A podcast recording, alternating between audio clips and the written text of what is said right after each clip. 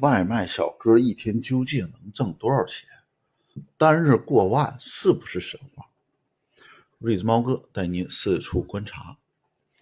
事儿是怎么回事呢？在四月九号，一个顺丰同城的骑手啊，他单日收入一万零六十七点七五元的一张截图，引发了热议。他为什么能够单日能过万呢？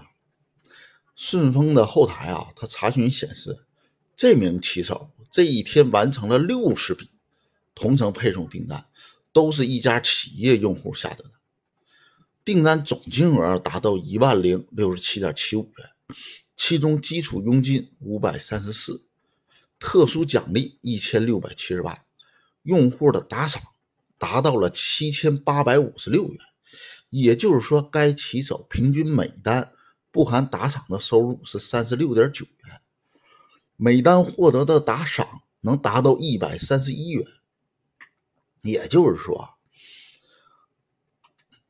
一个快递员每天的收入将近有两千元，他一个月的收入保守也要三四万啊。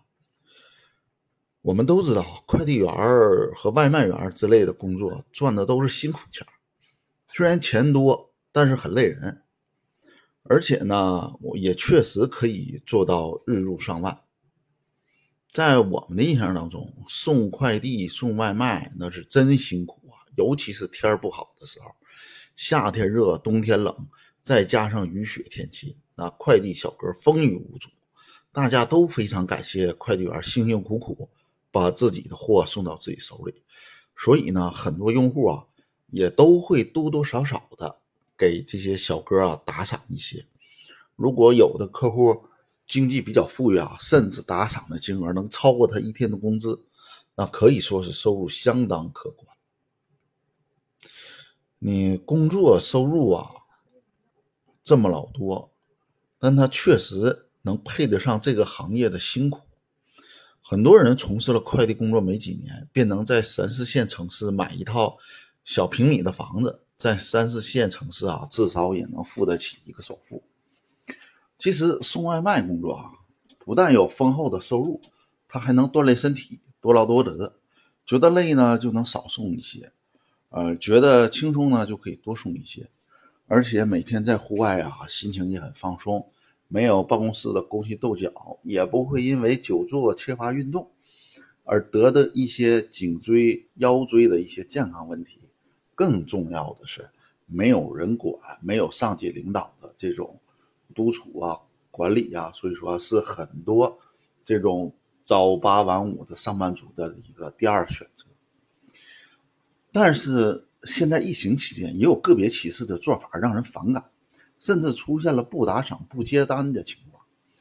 呃，我就认识一个我所在城市的骑手，他就说，你不接单，他客户就一直加价，一直加到外卖小哥能接为止，有的时候最高能接到八百块钱，啊，这就造成了不打赏就不接单。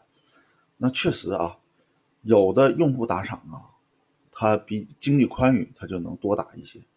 你不打赏呢，哎，你就排不到了。所以说，这种快递小哥单日过万的这种收入啊，也是有可能。别说这种企业的这种特殊需要，你想啊，他六十单是怎么送啊？得多累呀一天。所以说，打赏个七千块钱，按理说真是不多啊。举个例子，你半夜烟瘾犯了，或者是有什么事儿，要求加急闪电快送，那你不为了耽误事儿，是不是就得给给一些打赏？这人之常情。呃，话说回来啊，随着电商业快速发展，那在大环境里边啊，加上这几年的疫情的一些原因，导致人们对网购和这种团购、外卖跑腿儿的依赖越来越多。很多人呢，也因为工作忙，没有时间逛商场，就导致快递行业的人才就需要越来越多。